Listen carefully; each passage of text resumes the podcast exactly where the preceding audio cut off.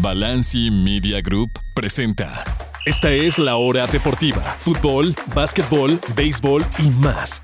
Mucho más. Esta es la hora deportiva con Juan Pablo Sabines.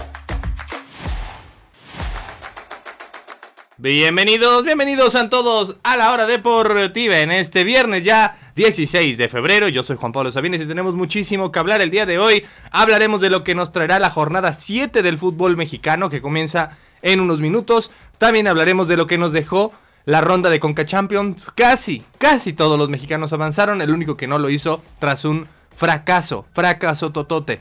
Aquí estaremos hablando precisamente de ello y de lo que sigue para los clubes mexicanos en la CONCACAF Champions Cup, ya no es la CONCA Champions necesariamente. Vamos a hablar también, como cada viernes, de las imperdibles, los eventos que no se pueden perder el fin de semana y también el top 10 de viernes aquí en la hora deportiva. Acompáñenos a través de Radio Chapultepec 560 AM en la Ciudad de México y sus alrededores y también a través de Exa 98.5 FM en Tuxtla, Gutiérrez, Chiapas.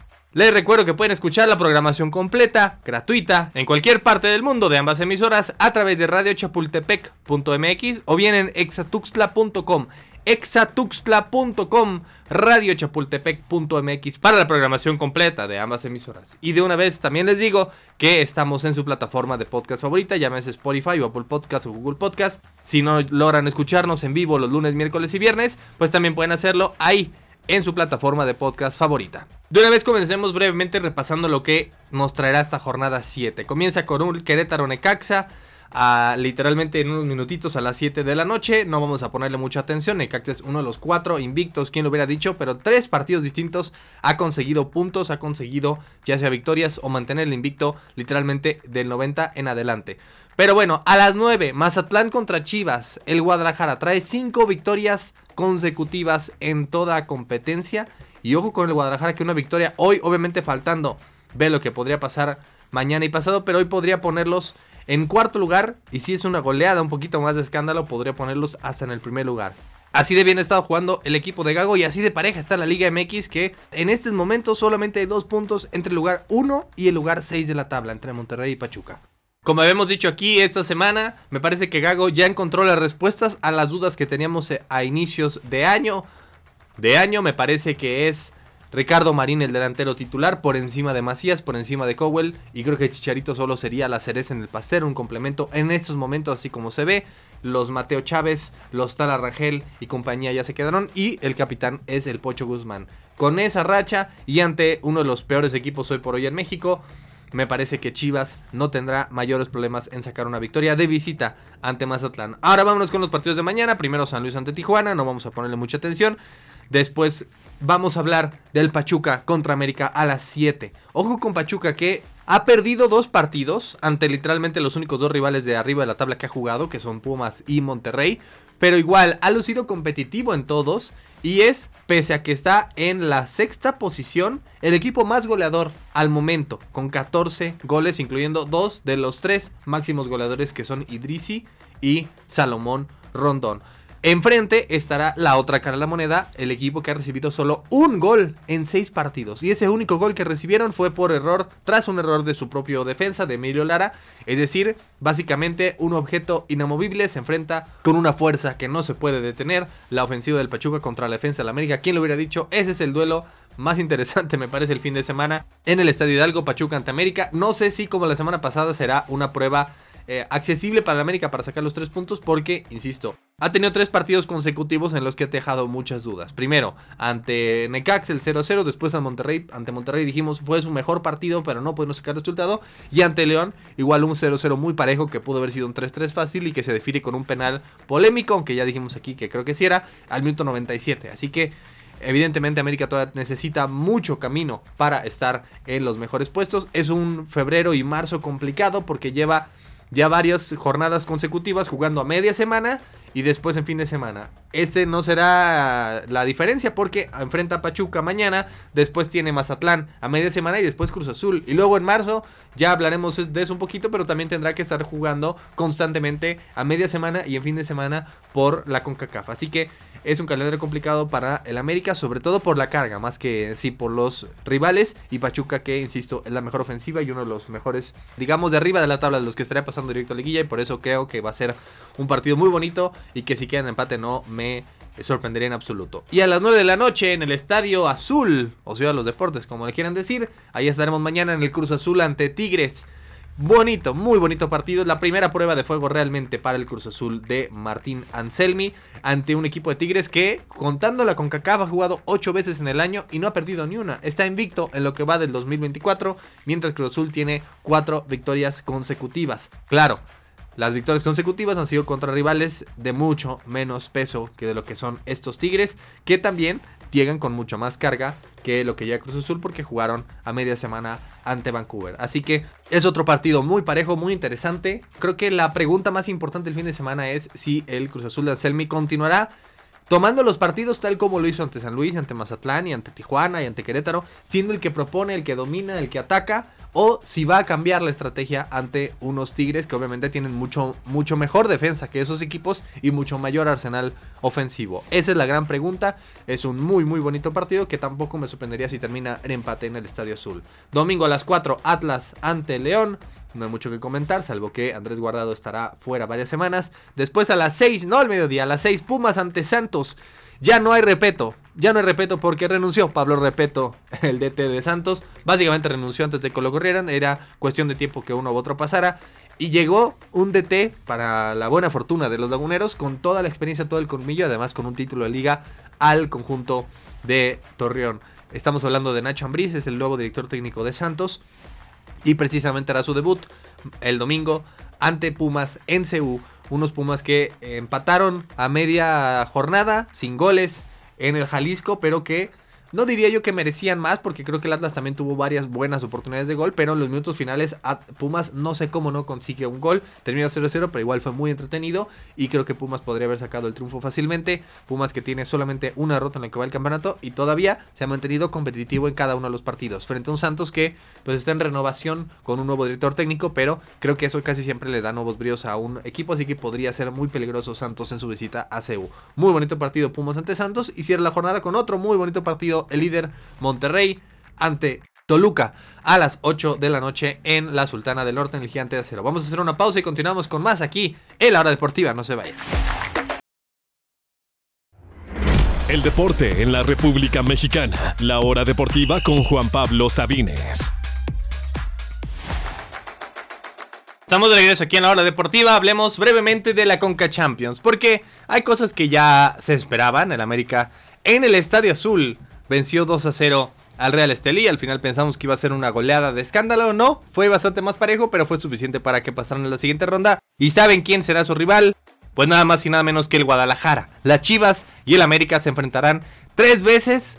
Primero por la Conca Champions el 6 en Guadalajara. Después la vuelta en el Estadio Azul Ahí es donde veremos un clásico nacional el 13 de marzo, América ante Chivas, y después por la Liga MX en la jornada 12, el 16 de marzo, de regreso en Guadalajara, el tercer partido entre Chivas y América en un espacio de 10 días nada más. Tres clásicos nacionales en 10 días, precioso. ¿Cómo nos quedó el calendario? Pues digamos que avanzaron todos los mexicanos, ¿no? Tigres 3-0 ante el White Caps, avanzó el Monterrey, obviamente 3-0 ante Comunicaciones, y el Toluca, pues bueno, iba 4-1 ante el Herediano, dirigido por un mexicano, por el Piti Altamirano, que hasta hace 2-3 meses estaba dirigiendo a los cafetaleros de Chiapas de la Liga Premier, y hoy está en el Herediano. Obviamente pasó el Toluca si tenía ventaja de 4-1. ¿Cómo? ¿Cómo que el Herediano le dio la vuelta al partido? ¿Cómo que metieron tres goles en la segunda parte y terminó la afición del Toluca cantándole a su propio portero que ese no es un portero y si no es, ya saben que es? ¿Cómo que la mejor afición de México, según Juan Escobar, se le fue en contra a su propio equipo? ¿Cómo que un equipo dirigido por un mexicano, como el Piti Altamirano, que viene de Costa Rica, termina eliminando al Toluca, al 10 veces campeón en su propia casa, cuando tenían tres goles de ventaja? Pues así fue, amigas y amigos. El Herediano se metió a la bombonera del Toluca, se hizo un sándwich, puso los pies sobre la mesa y eliminó a los Diablos con tres goles. El último a cinco minutos del final, cuando Thiago Volpi ni siquiera intentó atajar ese balón. Pensaron todos que era fuera de lugar. Hasta Thiago Volpi pensó, no había en absoluto fuera de lugar, estaba por un metro bien posicionado y terminan eliminando al Toluca. Yo dije aquí, creo que todos los mexicanos avanzan, pues bueno, siempre hay un negrito en el arroz.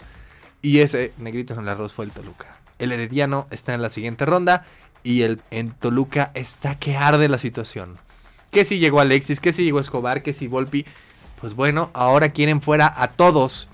La afición del Toluca gritando que se vayan todos. Es más, les tengo el audio. Escuchen la afición del Toluca brevemente.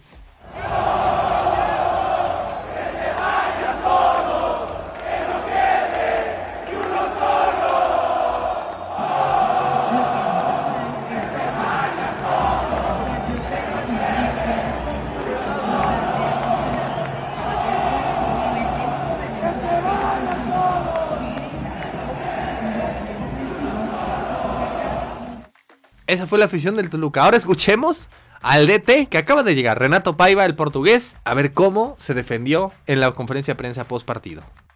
Ellos terminan por hacer tres goles y nos eliminan y vuelvo a decir mi responsabilidad. Lo de Volpi es lo que es, es el portero del, equipo. tiene una historia en este club importante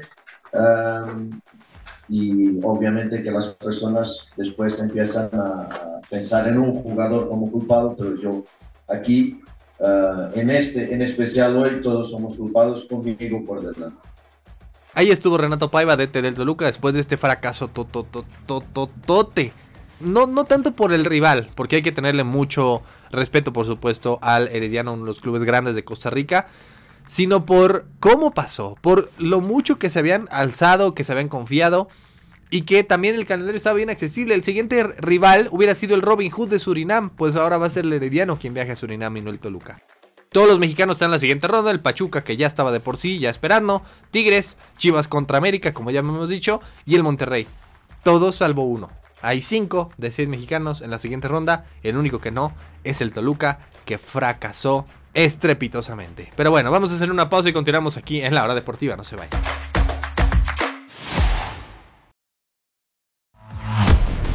Estas son las noticias imperdibles, las imperdibles de la hora deportiva con Juan Pablo Sabines. Continuamos en la hora deportiva y continuamos con, como ya escucharon, las imperdibles de este fin de semana. Brevemente hablemos del repaso de lo que viene en el fútbol europeo, comenzando en España. No hay realmente partidos demasiado interesantes, demasiado llamativos y en general la Liga Española creo que ya está totalmente definida. Son cinco puntos los que separan al Madrid del Girona con la goleada 4-0 del fin de semana pasado y con eso me parece que ya podemos irle dando otro título de liga más Ancelotti y al Real Madrid que estarán visitando precisamente al Rayo Vallecano a las 7 de la mañana de domingo. Hablemos de los mexicanos. El caso del Almería de César Montes visitará el Granada a las 9.15 de domingo, mientras que Las Palmas de Julián Araujo visitan al Atlético de Madrid mañana a las 7 de la mañana. Vámonos brevemente a la Liga Premier inglesa donde hay tres equipos que buscan el título. Está muy parejo entre Liverpool, el City y el Arsenal. 54, 52 puntos respectivamente.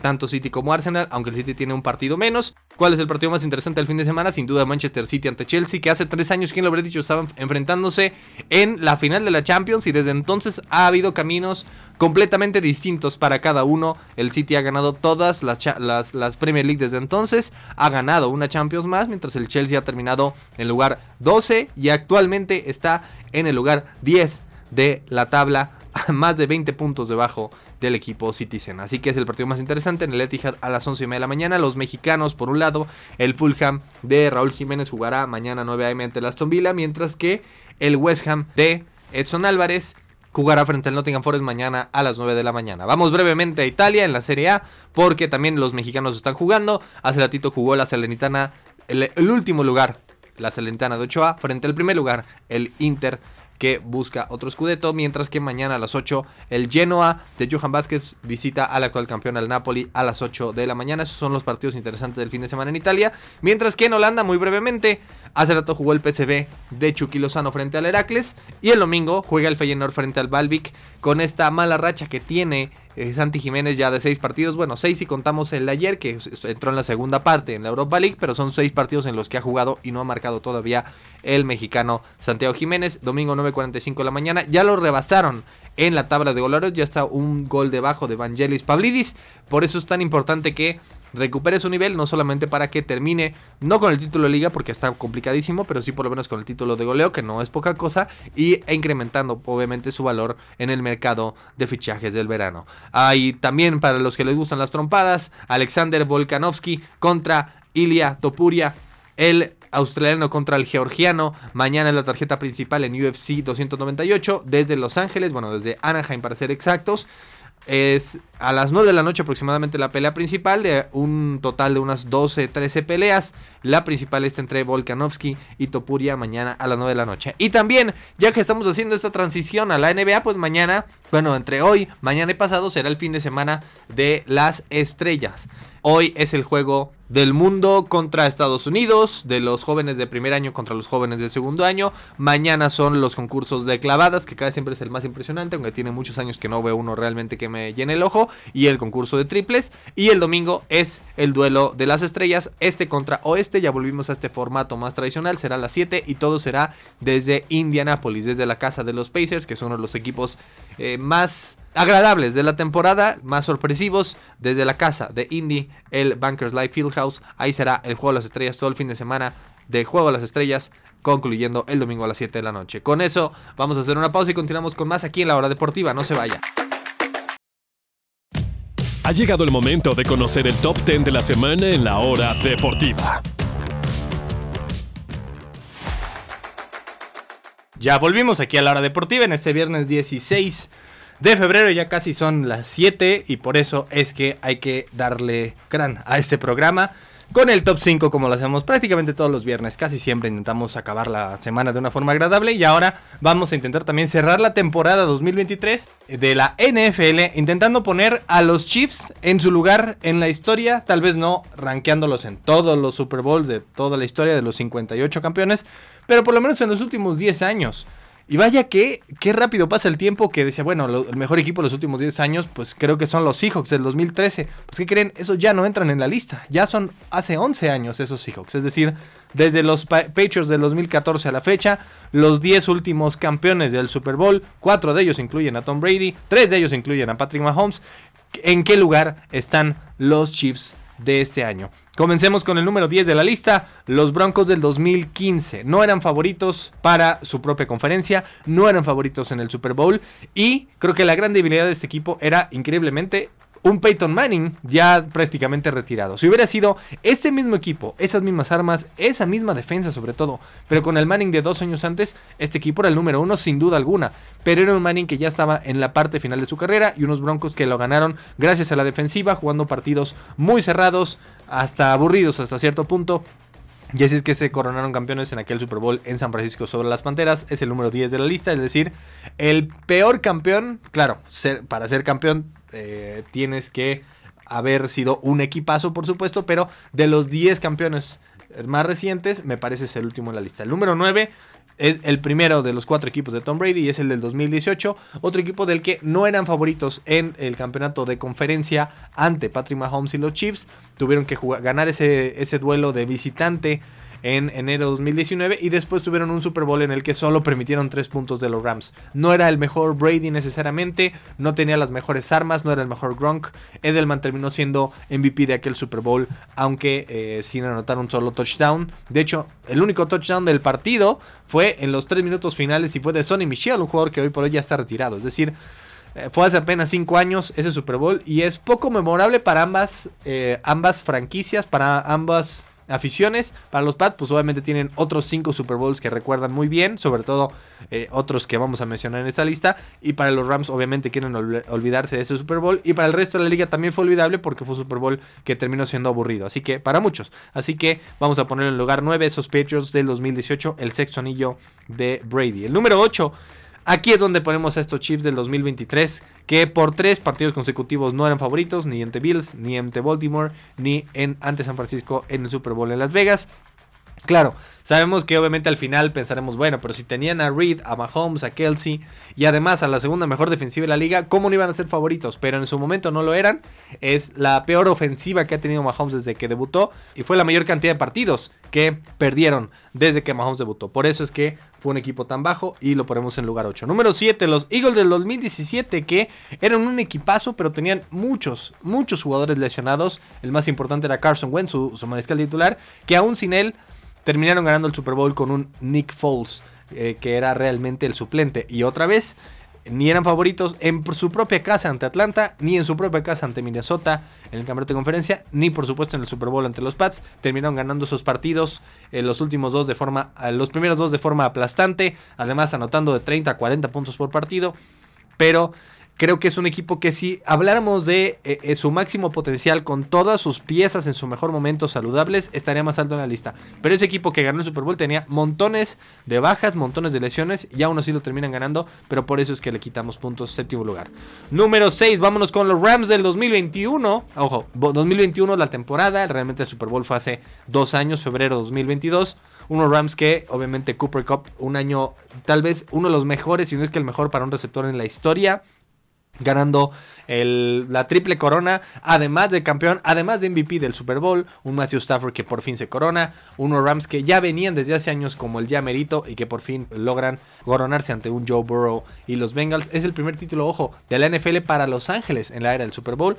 Claro, si no contamos a los Raiders, pero al fin y al cabo estamos hablando de un equipo que ahí está. No es el más dominante de todos, no era malo, tenía muy buenas, eh, muy buenos jugadores, futuro salón de la fama en varias posiciones como Donald, como Ramsey, como Stafford, tal vez como Cooper Cup, pero fuera de ello, eh, nada realmente para que los ponga más arriba en la lista. Número 5, aquí es el segundo equipo de Mahomes, los Chiefs del año pasado, del 2022, que al fin y al cabo, a diferencia de esto, tuvieron un Mahomes que fue MVP, fueron el sembrado número 1 de la conferencia americana y terminaron ganando el Super Bowl anotando 35 puntos y dentro de los 60 minutos de juego sin necesitar tiempo extra y donde sí eran favoritos además de todo. Así que esos Chiefs de hace un año me parece que eran mejores que este todavía. No hay mucha diferencia en cuanto a la plantilla, pero en cuanto a los resultados, sobre todo en la temporada regular, sí. Por eso es que me quedo con los Chiefs de hace un año, el número 5.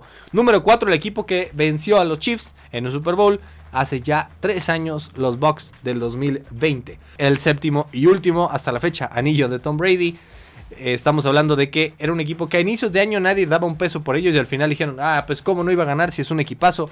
Y pues sí, era un equipazo, aunque tuvieron que venir de atrás para vencer de visita a Drew Brees, de visita a Aaron Rodgers y sin ser favoritos en el Super Bowl a Patrick Mahomes, eso sí, en su propio estadio, aunque medio cerrado por la pandemia. Esos Bucks del 2020, un equipazo en todas las facetas, con un mariscal pues bueno, el más grande de todos los tiempos. Para liderarlos, un gran equipo en el cuarto lugar. Número 3, creo que ya saben todos, los primeros tres van a ser o Mahomes o Brady. Y por eso el número 3 pongo a Tom Brady del 2014, ese equipo que tenía a Darrell Reeves, que tenía a Bolden, a Brandon Bolden, tenía un equipazo realmente, una gran defensiva, una gran ofensiva que terminan quitándole el trofeo a los Seahawks en, literalmente en la última jugada del partido pero no necesariamente creo que es el mejor equipo de los Pats. Vamos a ponerlo en el 3. El número 2 es el primer título de los Chiefs, el del 2019, cuando todavía tenían a Tariq Hill, que creo que se los da un plus. Tal vez no era tan buena defensiva, pero lo explosiva que era su ofensiva les hacía llegar hasta acá. Y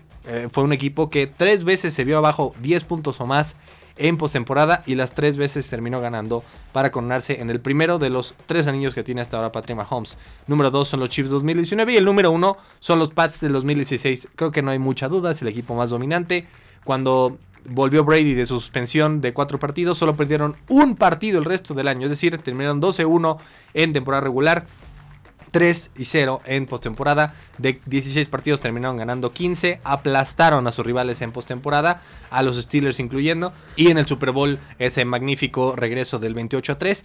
Creo que es la mejor defensa de todas las de los Patriotas y, contando incluso de, la los Bucaneros que tuvo Brady. Pero también fue un gran ataque, aún sin Gronkowski, pero con un Edelman y Malcolm Mitchell y White.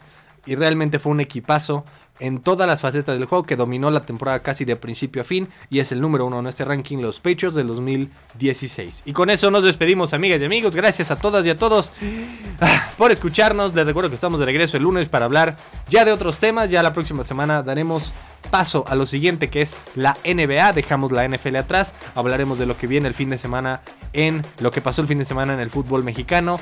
Hablaremos también de Champions, que viene otros partidos más la próxima semana. Todo eso y más la próxima semana, lunes, miércoles y viernes a las 6 de la tarde, aquí mismo, en la hora deportiva. Gracias, que tengan un excelente fin de semana. Cuídense mucho. Yo soy Juan Pablo Sabines y esto fue La Hora Deportiva. Toda la información del deporte nacional e internacional la escuchaste aquí en La Hora Deportiva con Juan Pablo Sabines. Esta es una producción original de Balanci Media Group.